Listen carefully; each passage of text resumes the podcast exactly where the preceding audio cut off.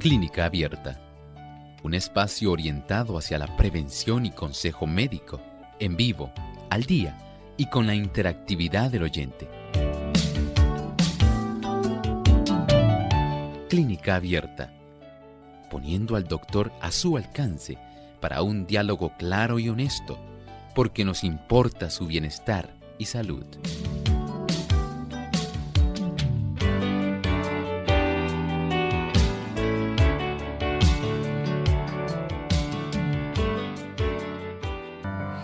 Saludos amigos de Clínica Abierta. Ha llegado el momento para usted hacer su consulta en nuestro programa. Les invitamos a participar llamando a nuestras líneas telefónicas. Si no las conoce, se las mencionamos para que puedan comunicarse directamente a nuestro programa en el día de hoy.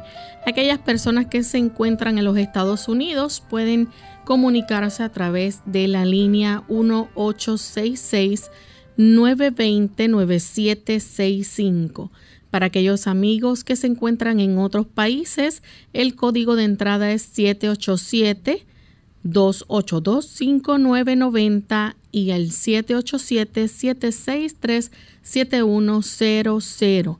También localmente en Puerto Rico, el 787-767-1005. Esas son las líneas que usted va a llamar el 787-303-0101. Así que vamos en este momento entonces a comenzar nuestro programa.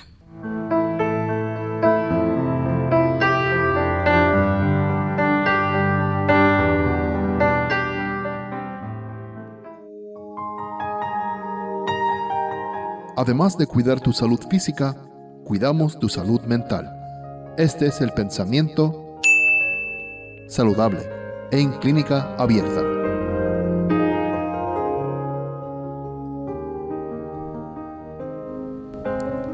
Cuando el abuso de la salud se lleva a tal extremo que remata en enfermedad, el paciente puede muchas veces hacer por sí mismo lo que nadie puede hacer por él. Lo primero es determinar el verdadero carácter de la enfermedad y después proceder con inteligencia a suprimir la causa. Si el armónico funcionamiento del organismo se ha perturbado por exceso de trabajo, de alimento o por otras irregularidades, no hay que pensar en remediar el desarreglo con la añadidura de una carga de drogas venenosas. Vean qué interesante. Nosotros tenemos mucho que aprender a veces pensamos que porque hemos alcanzado cierta edad, ya básicamente no tenemos mucho que aprender en la vida, pero nunca es tarde. Hay personas que a pesar de su mayoría de edad, están cometiendo siempre los mismos errores, especialmente en lo que atañe a la salud. Y en relación a la salud, pues hay que tratar de tener los mejores hábitos de tal manera que usted no permita que se pueda dañar su cuerpo. Lamentablemente muchas personas cuando llega este tipo de situación, entonces pretenden arreglarlo todo con una pastilla, con un fármaco, cuando usted tiene a su alcance la capacidad para evitar que esto tenga que suceder. Tenga esto en mente. No es necesario en muchas ocasiones tener que recurrir a tantos medicamentos si tan solo usted pudiera hacer cambios en su estilo de vida. Bien, y ya estamos listos para comenzar a recibir las llamadas de nuestros amigos, así que de inmediato vamos con la primera llamada, la hace Pura, ella se comunica desde San Juan, Puerto Rico, adelante Pura. Pura, ¿nos escucha? Sí, te estoy escuchando. Adelante con la pregunta. Bienvenida. Bueno, que me, dio bronconeumonía y, y ahora tengo pulmonía y me he tratado con medicamentos. Pero yo quiero que el doctor me diga algo natural para limpiarme mis pulmones, por favor. Muchas gracias. Mire, además de los medicamentos y antibióticos que le hayan recetado, Puede usted ayudarse preparando un jarabe, un jarabe que ayuda a descongestionar sacar de sus pulmones aquellas mucosidades que hayan quedado atrapadas. Vamos a añadir en el envase de la licuadora una taza de jugo de limón puro, una taza de pulpa de sábila pura. A esto le añadimos una cebolla morada o lila completa, bien finamente picada. Luego unos 3 a 4 dientes de ajo, algunas ramas de berro, un rábano y 5 gotas, dije 5 gotas de aceite de eucalipto. Proceda a licuar y una vez licúe, entonces va a colar. Este tipo de jarabe lo refrigera y de él va a ingerir unas dos cucharadas cada tres horas durante un lapso de unos 12 días. También puede aplicar una compresa caliente. Si esta compresa es una compresa eléctrica, mucho mejor. Puede aplicarla media hora en el pecho, media hora en la espalda, descanse tres horas y volvemos a aplicar media hora en el pecho, media hora en la espalda, descansamos tres horas y volvemos a aplicar. Hágalo hasta un máximo de tres veces por día. La siguiente consulta la hace Gladys de la República Dominicana. Gladys, bienvenida. Muy bien, gracias. Que el Señor me los bendiga. Eh, doctor, yo escuché que los ronquidos eh, afectan el cerebro y hasta vi en, en una emisora secular de televisión que tiene esto mucho que ver con el Alzheimer. Yo quiero saber si eso es verdad o no. Muchas gracias. Hay ocasiones cuando los ronquidos tienen que una estrecha relación con la apnea del sueño. No quiere decir que todo el que ronca tiene apnea, pero hay muchos casos en los que el ronquido se manifiesta como ya uno, uno de los síntomas, uno de los signos del desarrollo de apnea del sueño.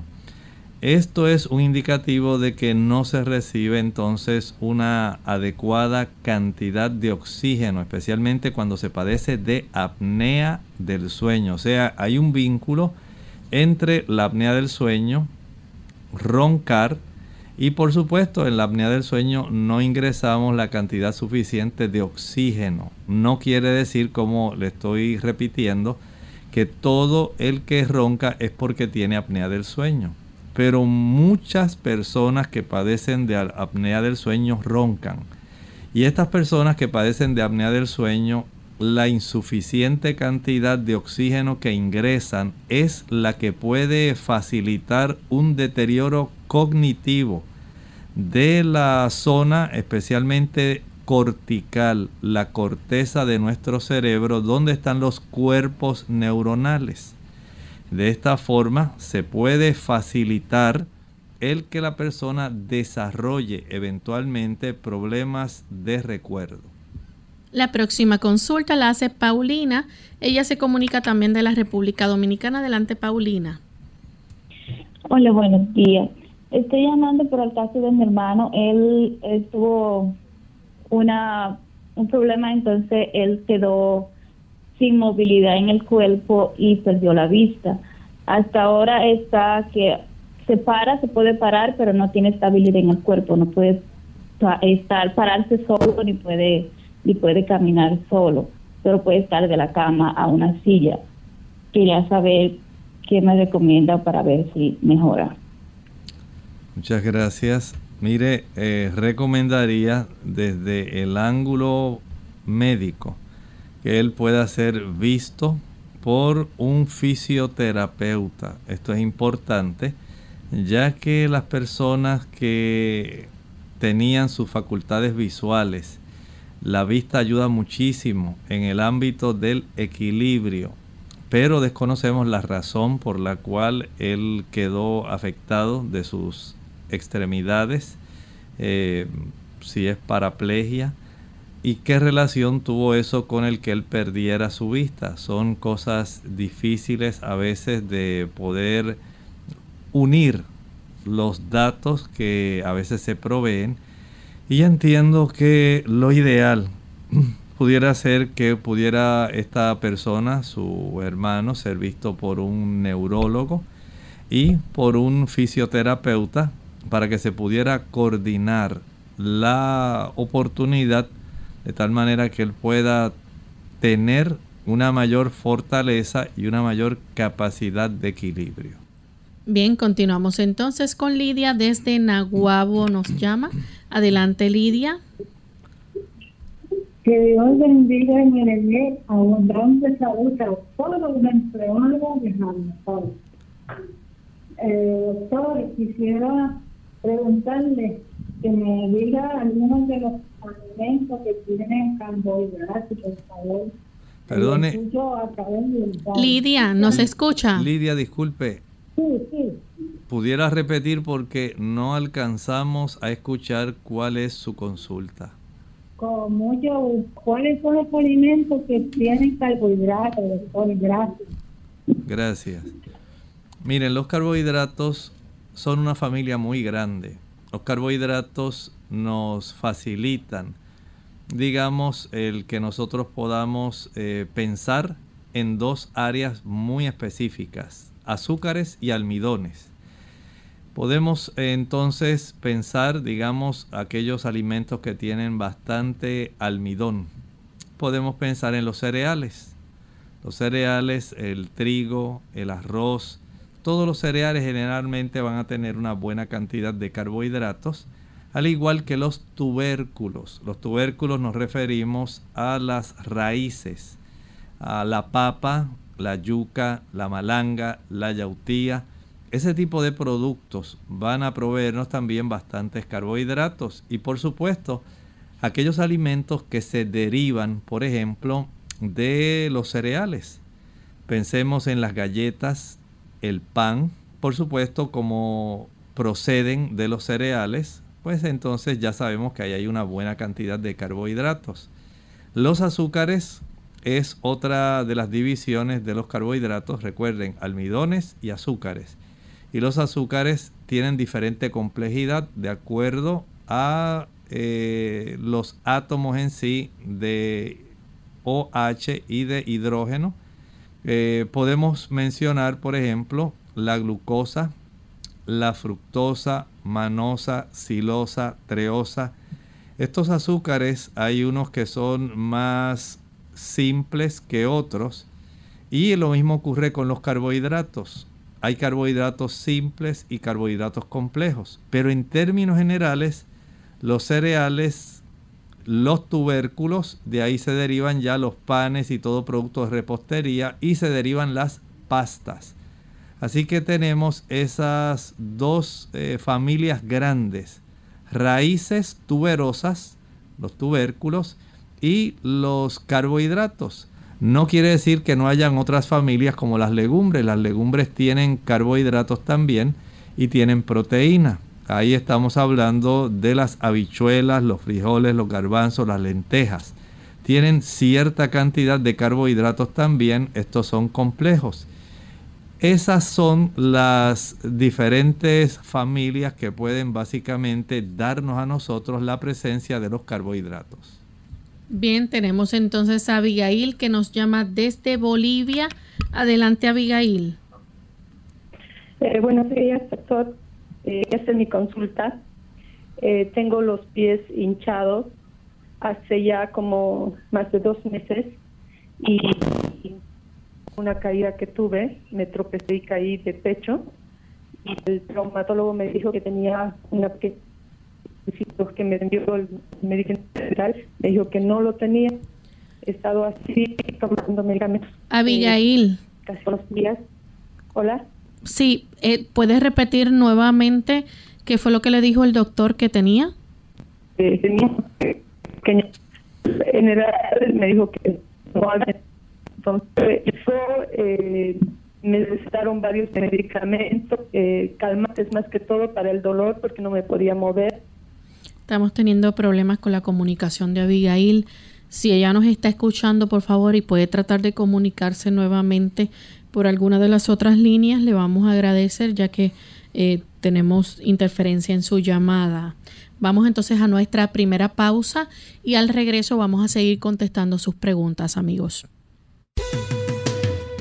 Si padece de alergias o sinusitis, considere lo siguiente. Hay componentes genéticos en las personas que padecen de alergias. Cualquier inflamación nasal puede empeorar el asma de un paciente asmático, es decir, que la mayoría de las personas que padecen de rinitis pueden padecer también de asma. Los aerosoles, la contaminación del aire, las temperaturas frías, la humedad, los gases irritantes, el humo del tabaco, el viento y humo de la madera pueden provocar que se agrave la alergia. Debe procurar ver a un médico especialista cuando tienen uno o algunos de estos síntomas, síntomas prolongados de rinitis, pólipos nasales, condiciones como asma o sinusitis recurrente. Si los síntomas interfieren con la calidad de vida o con su capacidad para realizar actividades cotidianas, entiende que los medicamentos son ineficaces o ha tenido reacciones adversas a los medicamentos. Unidos con un propósito, tu bienestar y salud.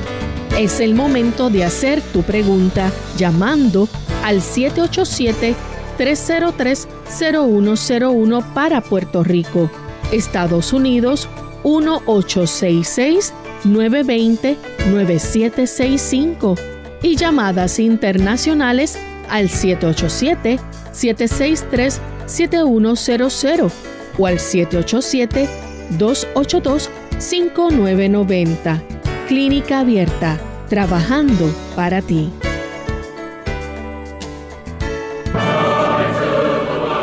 Una impresionante nube de gloria angelical iluminó las bendecidas colinas de Belén, para luego escuchar la más linda melodía jamás percibida por oídos humanos, anunciando el evento que cambió al mundo. Os ha nacido hoy en la ciudad de David un Salvador que es Cristo el Señor. Gloria a Dios en las alturas y en la tierra paz, buena voluntad para con los hombres. A esas milenarias voces de ángeles se unen hoy las voces de la gran familia de Radio Sol para decirle a nuestra selecta audiencia que la paz y el amor de nuestro Señor y Salvador Jesucristo colme nuestros corazones y disfruten de unas felices Navidades y un venturoso año. ¡Felicidades!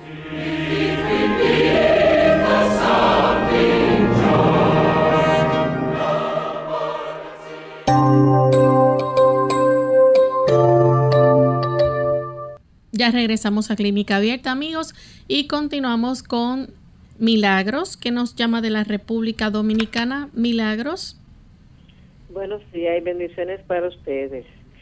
Doctor, hace un par de meses yo me hice una resonancia magnética, el cual arrojó una espondilosis artrosis lumbar eh, eh, una protrusión discal central de L12 y L1 y un desgarro anular discal central en la L1 y L2 y un desgarro anular discal lateral izquierdo en la L3 y L4. Explíqueme, por favor. Bueno, mire, es que tiene ahí una serie de complicaciones y a consecuencia de estas complicaciones sí puede estar teniendo problemas de bastante dolor y de algunos trastornos en eh, las áreas inferiores. Yo comprendo que lo que le hace falta es que usted pueda ir al neurólogo para que él pueda correlacionar la sintomatología que usted tiene, eh, algún tipo de dificultad o dolor que usted tenga en sus extremidades inferiores y en la zona lumbar. Y todo esto se pueda correlacionar para ver cómo su cuadro clínico amerita algún tipo de intervención especial. Pero entiendo que lo mejor que puede hacer antes de alguna otra cosa es llevar este estudio al neurólogo para que él pueda correlacionarlo con su cuadro clínico. Continuamos entonces con la siguiente consulta que la hace Alejandro desde los Estados Unidos. Adelante Alejandro, bienvenido. Gracias. Doctor, te ha dado un jarabe pero yo no recuerdo para la sinusitis crónica si, si le es posible darme Muchas gracias. Lo escucho por la radio. Bueno, mire, para la sinusitis crónica podemos hacer algunos cambios que son útiles. En primer lugar, vamos a evitar aquellos alimentos que van a congestionar más el área sinusal y esto pues nos lleva a que podamos evitar el uso de la leche, la mantequilla, el yogur, el queso, los productos como las galletas y panes que son confeccionados con harina blanca. Esto facilita que haya una mayor congestión en las áreas sinusales. De esta forma el evitar usar ese tipo de productos le garantiza una descongestión de estas estructuras. Añádale a esto también eh, la práctica de vaporizaciones de eucalipto. En una ollita usted puede añadir un litro de agua y añadir algunas gotas de aceite de eucalipto, cubriendo su cabeza y la ollita puede inhalar el vapor que se genera, que va a emanar de la olla. Va a practicar unas 20, 25 inhalaciones en forma lenta y profunda. Esto facilita que los senos paranasales se puedan descongestionar y que usted tenga la satisfacción de saber y de sentir que puede respirar mucho más fácilmente. La siguiente consulta la hace Lolita desde Toa Alta. Adelante, Lolita. Sí, buenos días. Eh, es que necesito que el doctor me explicara si es posible eh, acerca de la psoriasis. ¿Cómo es que una persona la quiere y cómo se puede ayudar para que eliminar pues eso y si eso es un hongo o no? A ver, ¿qué me puede explicar por eso? Muchas gracias. La psoriasis en realidad es un trastorno inmunológico. En este trastorno inmunológico especialmente está asociada con la artritis reumatoidea. En este trastorno el sistema inmunológico lo que hace es atacar nuestra piel y hace que esa piel se torne más roja, se torne escamosa, comience a engrosarse en las áreas donde se desarrolla la placa psoriásica y la persona sienta mucho prurito. Esto tiene mucha relación con el sistema nervioso. Mientras más ansiosa es la persona, mientras más se preocupa, mientras más irritable está, mientras menos duerme en la noche, la probabilidad que el sistema inmunológico comience a trastornarse y comience a atacar nuestra piel, además de atacar áreas articulares, es muy alta. De tal forma que si queremos entonces revertir o curar la psoriasis, hay que comenzar con el sistema nervioso. La persona debe acostarse temprano, dormir, digamos, ya desde las 8 de la noche, 8 y 30, hasta las 5, 5 y media de la mañana. Ejercitarse cada día al sol. Se ha encontrado que la longitud de onda eh, que se obtiene, especialmente cercano al mediodía, ayuda muchísimo a la psoriasis. Eh, tener una cifra adecuada de vitamina D es muy saludable para corregir el problema de la psoriasis. También el que la persona tenga herramientas para manejar las tensiones. Saber cómo manejar las tensiones. Evitar aquellos problemas que usted no debe echarse encima. También es muy importante. Evitar estar tan ansioso Recordar que el uso de alimentos ricos en vitaminas del grupo B fortalece mucho el sistema nervioso, así como lo hace la vitamina C. Mientras más eh, tensión emocional enfrenta una persona, mayor es la cantidad de cereales integrales y de frutas cítricas que debe comer. ya que esto facilita una mejoría de esta condición.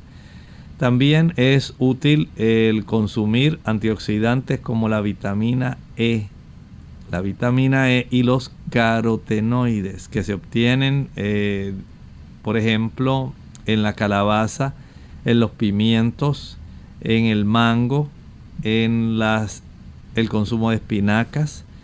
Esto va a ayudar para que haya una mayor capacidad de fortaleza y salud a nivel de la piel, pero el problema estriba inicialmente en el sistema nervioso.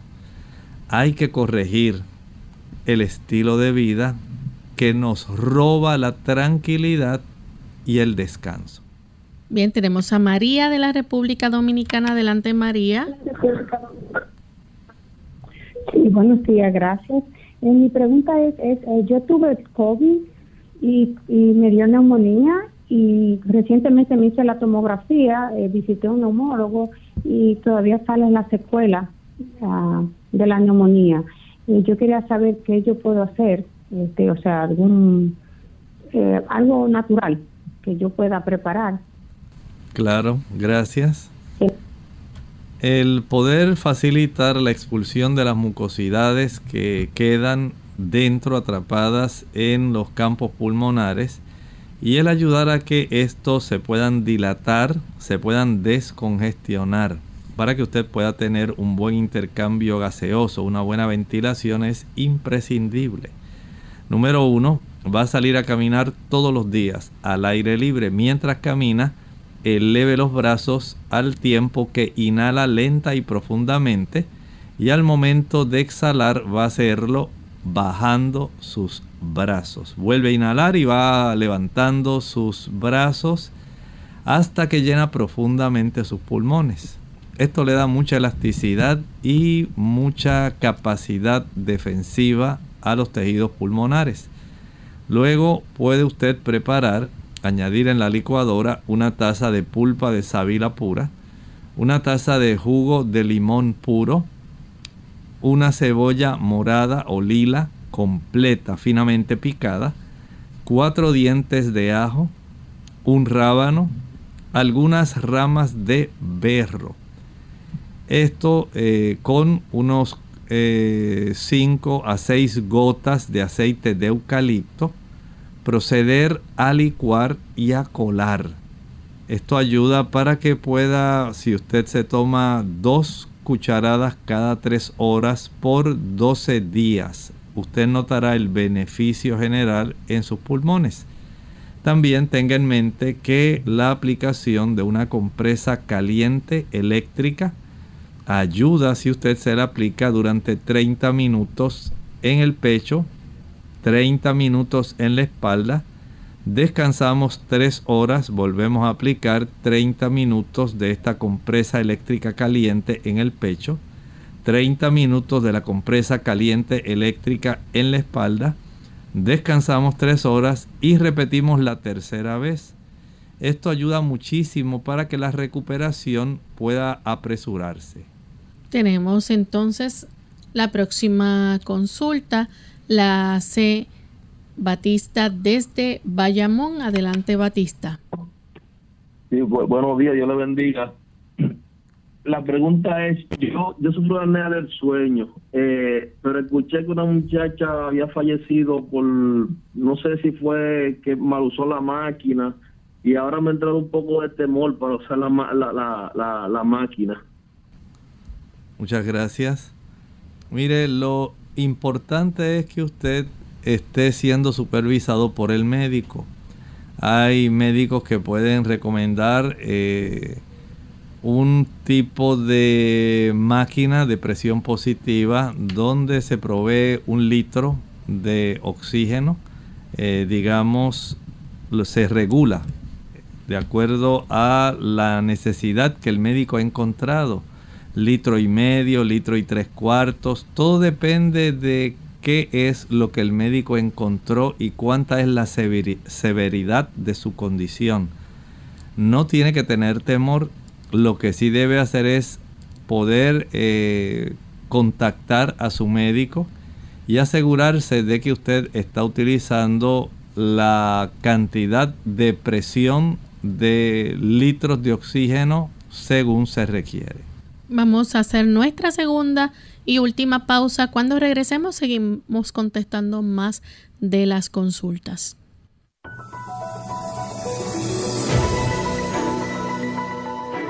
La depresión es un trastorno emocional que causa un sentimiento de tristeza constante y una pérdida de interés en realizar diferentes actividades. También denominada trastorno depresivo mayor o depresión clínica, afecta los sentimientos, los pensamientos y el comportamiento de una persona y puede causar una variedad de problemas físicos y emocionales. Es posible que tengas dificultades para realizar las actividades cotidianas y que a veces sientas que no vale la pena vivir. Más que solo una tristeza pasajera, la depresión no es una debilidad y uno no puede recuperarse de la noche a la mañana de manera sencilla. La depresión puede requerir tratamiento a largo plazo, pero no te desanimes. La mayoría de las personas con depresión se sienten mejor con medicamentos, con psicoterapia o con ambos. Generalmente, la sintomatología de la depresión incluye sentimientos de tristeza, ganas de llorar, vacío o desesperanza, arrebatos de enojo, irritabilidad o frustración, incluso por asuntos de poca importancia, pérdida de interés o placer por la mayoría de las actividades habituales o todas, como las relaciones sexuales, los pasatiempos o los deportes. Alteraciones de sueño, como insomnio o dormir demasiado. Cansancio y falta de energía, por lo que incluso las tareas pequeñas requieren un esfuerzo mayor. Falta de apetito y adelgazamiento, o más antojos de comida y aumento de peso. Ansiedad, agitación o inquietud lentitud para razonar, hablar y hacer movimientos corporales, sentimientos de inutilidad o culpa, fijación en fracasos del pasado o autorreproches, dificultad para pensar, concentrarse, tomar decisiones y recordar cosas, pensamientos frecuentes o recurrentes sobre la muerte, pensamientos suicidas, intentos suicidas o suicidio, problemas físicos inexplicables como dolor de espalda o de cabeza.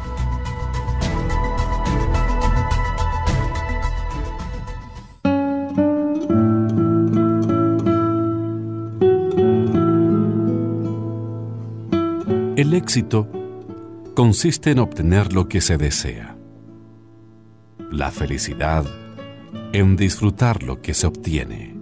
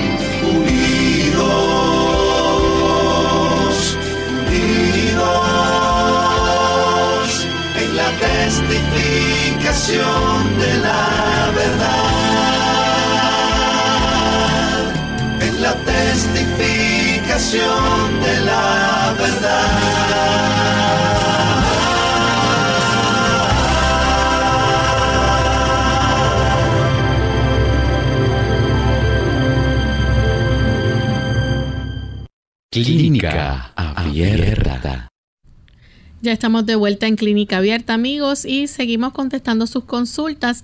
En esta ocasión, a través del chat, Víctor Morales dice desde Costa Rica que fue diagnosticado con Candida albicans y estreptococo no hemolítico en la boca.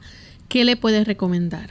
Lo primero que le podemos recomendar es que no utilice productos azucarados. Jugos, maltas, refrescos, bombones, helados, paletas, bizcochos, galletas, flanes, chocolates, turrones, brazo gitano, arroz con dulce, tembleque, todo ese tipo de productos que en muchos casos son típicos de la temporada navideña.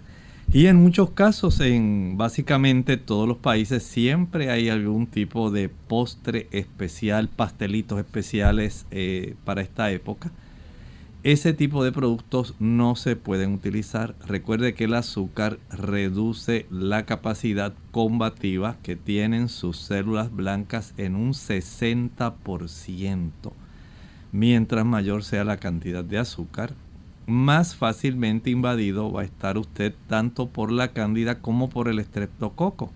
A ambos les encanta la flora oral y ellos van a aprovechar la oportunidad que usted les brinde. De esta forma, eliminando los azúcares, usted se eliminará también una gran cantidad de bacterias y de hongos patógenos que van a hacerle daño. Mientras usted hace estos cambios, recuerde que puede hacer el siguiente tipo de enjuague bucal. Escuche bien. Media taza de agua tibia, añada una cucharada de carbón activado y media cucharadita de sal. Agite bien y con este tipo de enjuague va a practicar gargarismos varias veces al día. No lo va a ingerir solamente para practicar gargarismos. Puede hacer estos gargarismos, digamos, cada hora, cada dos horas. Y usted notará la gran diferencia en su garganta. Tenemos a Ana de la República Dominicana. Quiere saber en cuáles alimentos podemos conseguir el hierro de forma más efectiva. Número uno, las espinacas. Ahí tenemos una buena cantidad de hierro. Número dos, las lentejas.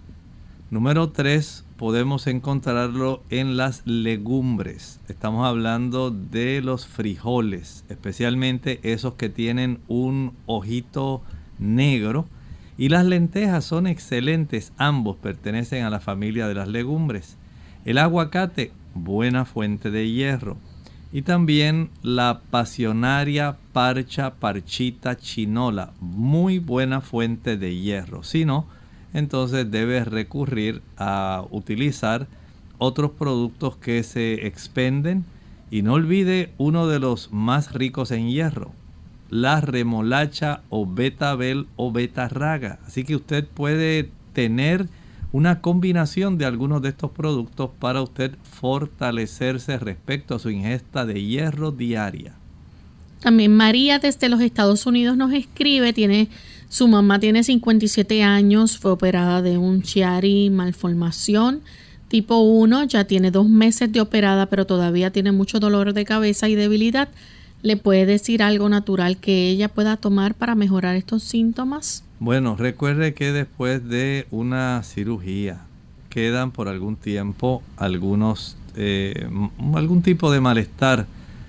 Primero por la anestesia, segundo también por la forma como el tejido fue manipulado, tercero por el efecto de la cicatrización de los tejidos. Todo esto eh, hay que tenerlo en cuenta.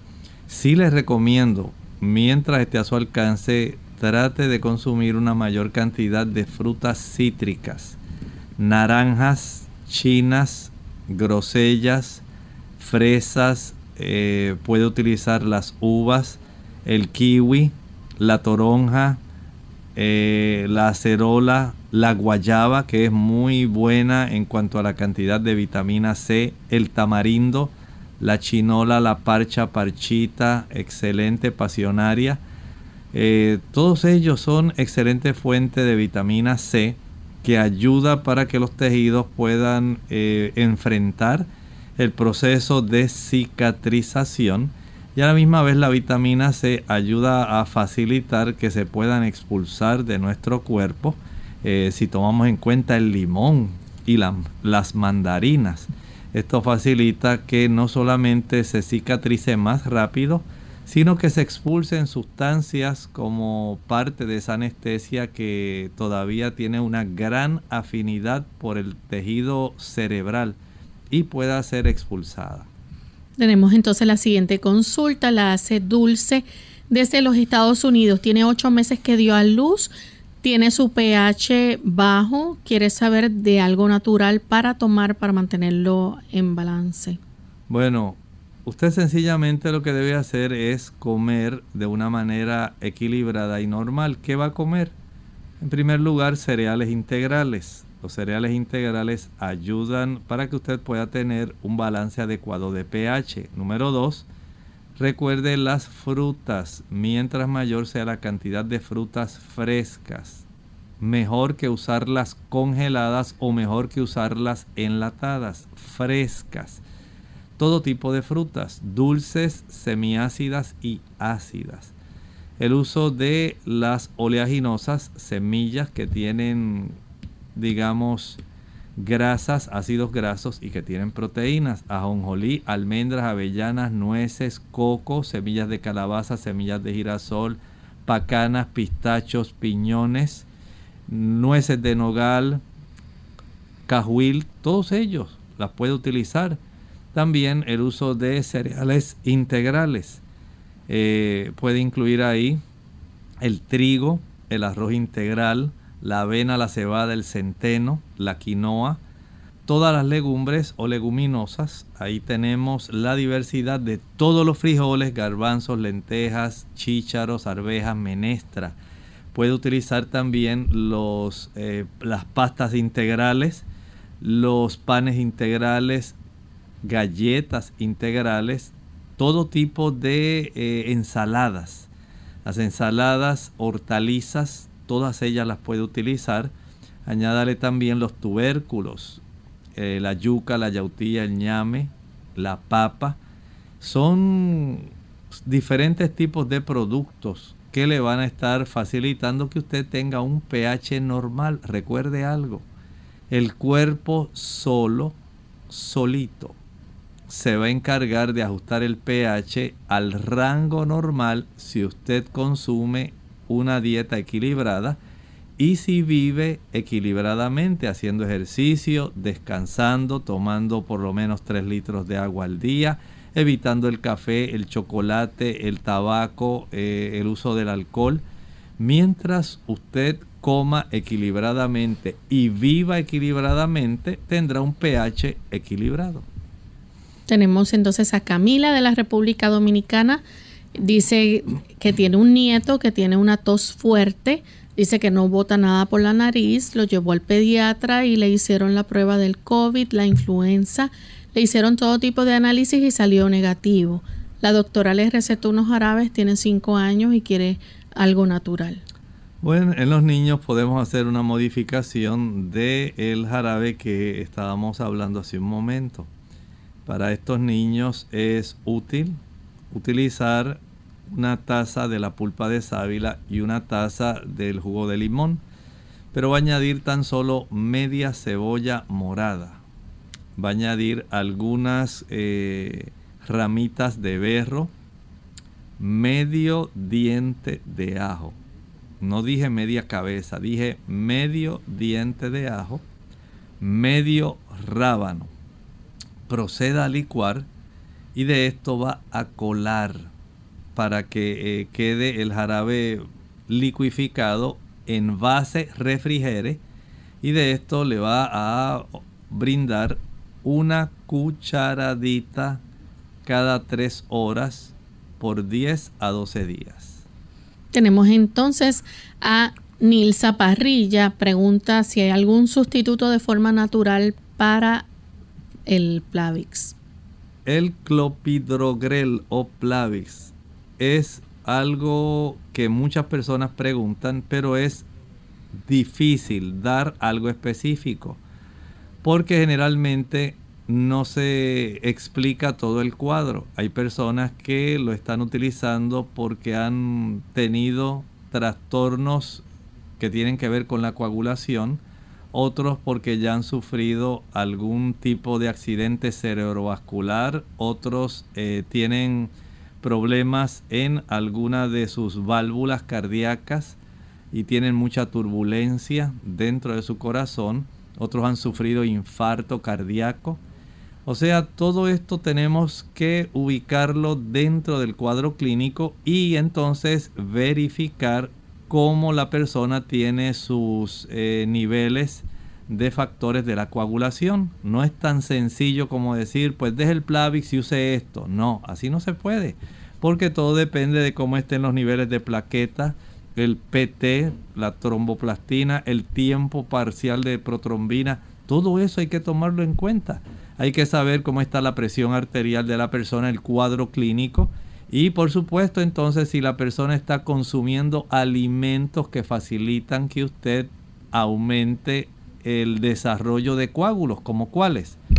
Mientras usted ingiera poca agua, algo tan sencillo como eso, usted facilita la densidad de su sangre y facilita el que haya la agregación plaquetaria. Mientras más elevada sea también la cantidad de productos animales que usted come, mayor es el que se puedan desarrollar eventos tromboembólicos. Usted facilita también una sangre más densa y una mayor agregación plaquetaria. Eh, actualmente pues hay que tener en mente eh, que a consecuencia del COVID muchas personas están desarrollando microémbolos, microémbolos. Hay que tomar eso en cuenta. Y sí, aunque hay muchos productos que pueden evitarlo, como por ejemplo eh, las personas que utilizan limón, personas que usan ginkgo biloba, esas personas es un poco riesgoso hacer esto por su cuenta si usted no está cambiando su estilo de vida. Algunas personas tan solo quieren cambiar un medicamento por otro, pero quieren seguir viviendo igual. Y de esa forma no les va a funcionar para nada el que usted haga cambios. Y por supuesto, no se le ocurra hacer algún cambio de esa naturaleza si usted no habla con el médico que le recetó el medicamento. Tenemos a Mari Lili. Dice, ¿cuál es un buen tratamiento para la prostatitis? El buen tratamiento número uno es evitar ser infectado por eh, algún agente que es el que más tiende a dar este tipo, la prostatitis. Algunas infecciones que se alcanzan a adquirir, que llegan hasta la próstata, esto es lo que más va a estar eh, afectando esto. Y por supuesto, esto depende, ¿verdad?, de cómo son las prácticas sexuales de las personas. Hay personas que tienen prácticas sexuales que facilitan el desarrollo de la prostatitis. Y esto lo mejor y lo más efectivo es tomar los antibióticos que el urólogo le haya recetado. La próstata aloja y esconde por mucho tiempo estas bacterias que si no son tratadas en forma efectiva va a estar de manera recurrente padeciéndolo. Mientras no se erradique con el uso de antibióticos va a estar muy difícil que haya algo que la pueda erradicar.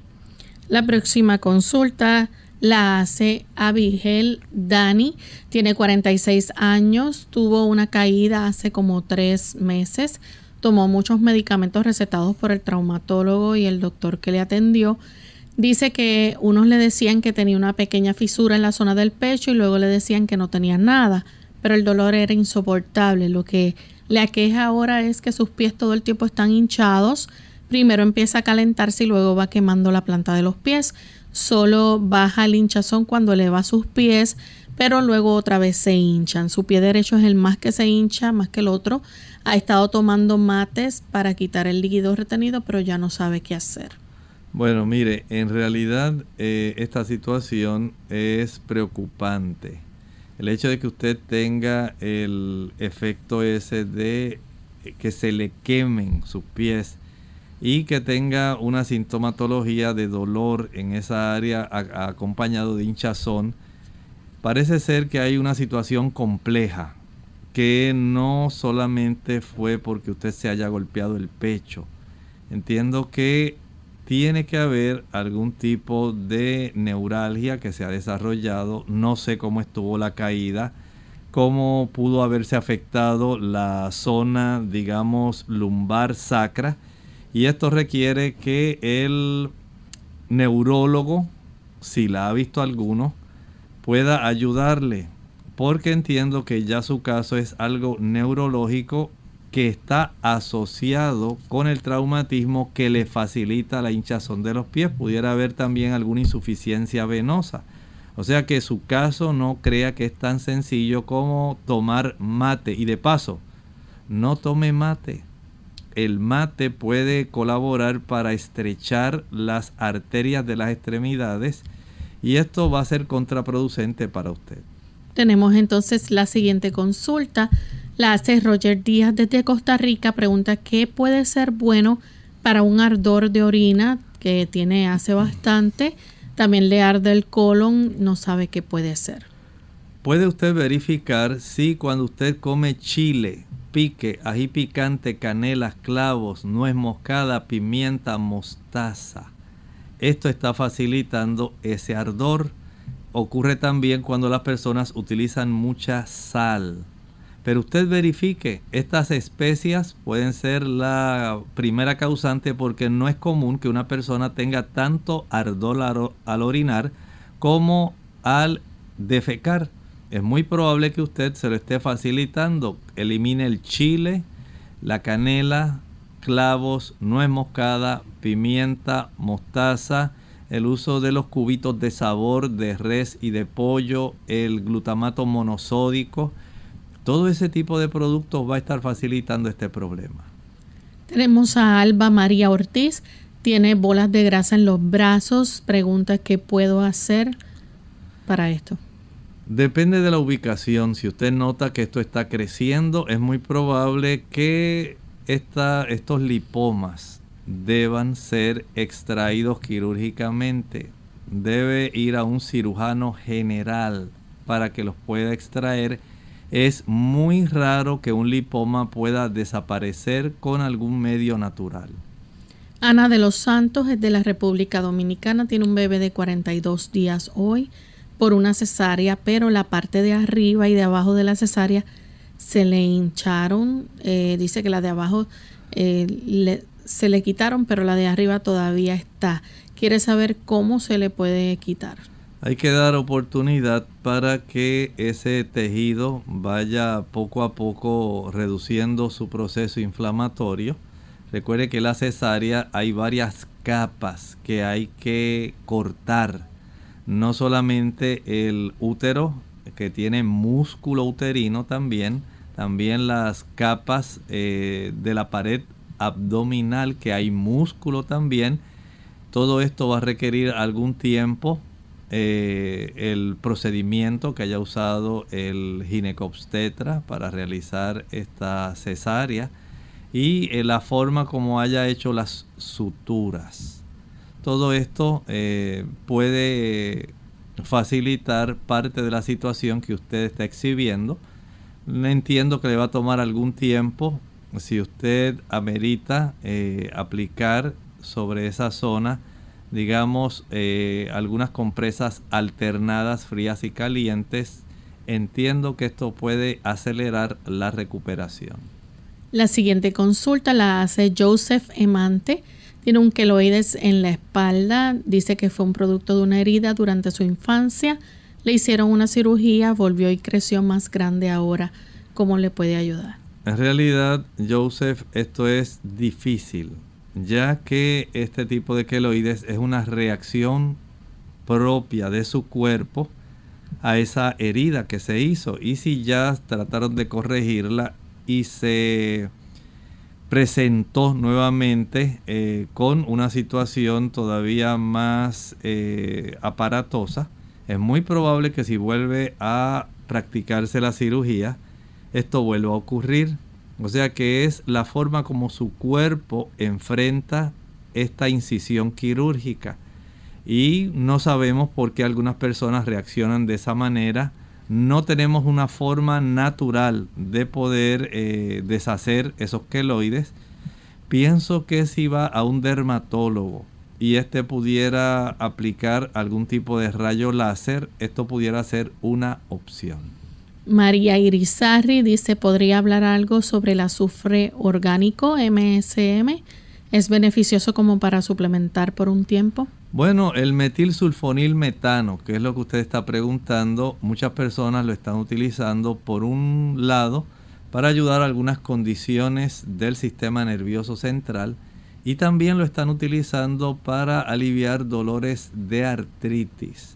Algunas personas que tienen condiciones artríticas encuentran bastante alivio con el uso del MSM.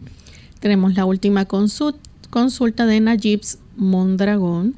Dice, mi mamá hace cuatro años fue diagnosticada con mieloma múltiple, le hicieron un trasplante de médula ósea, pero a los dos años y medio volvió otra a aparecer, dice la enfermedad. Eh, le hicieron también quimio otra vez y nueva posibilidad de trasplante. Ahora en junio fue internada para dicho trasplante, pero al momento de reproducir las células no fueron suficientes para el trasplante. Por lo tanto, le han dicho que debe esperar. Ahora ella no quiere saber de tratamientos médicos, qué hacer en este caso. Este tipo de situación debe usted tener en el corazón una esperanza. La esperanza de que el Señor la va a conducir para que usted pueda tener la mejor forma de usted ayudarse. Desde mi punto de vista personal entiendo que usted pudiera ayudarse, no estoy diciendo que se va a curar con esto, pero entiendo que tiene una mejor probabilidad de que pueda ser más efectivo lo que usted eh, vaya a realizar con su médico si usted evita el uso del azúcar y evita todos los productos de origen animal. Ponemos a la zona de la médula en una mejor posición para poder enfrentar el tratamiento que se le indique. Si además de esto usted puede caminar cada día algo, lo que usted pueda, lo que tolere, exponerse al sol, eh, consumir la dieta más vegana que usted pueda y equilibrada, yo entiendo que usted se pone en una mejor ventaja para otra intervención.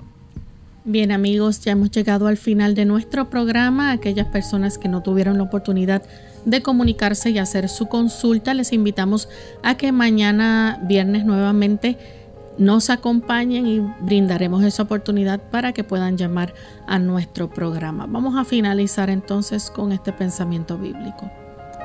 En el libro de Apocalipsis capítulo 4 versículo 2 vemos cómo a Juan en visión se le lleva ante el trono de Dios.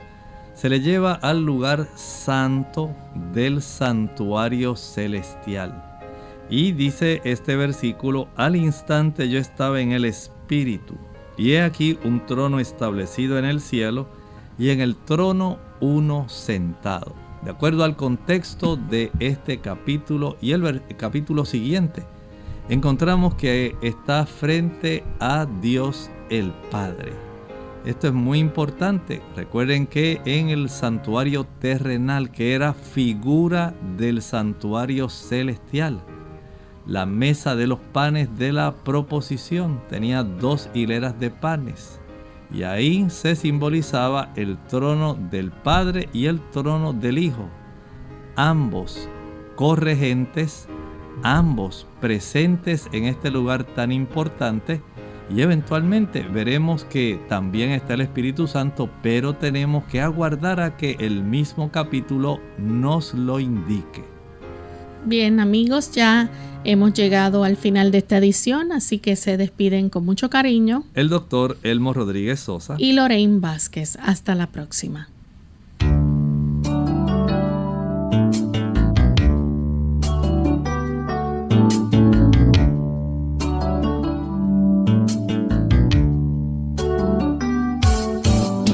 Clínica abierta. No es nuestra intención sustituir el diagnóstico médico. Antes de poner en práctica cualquier consejo brindado en este programa, usted debe consultar con su médico. Hasta la próxima.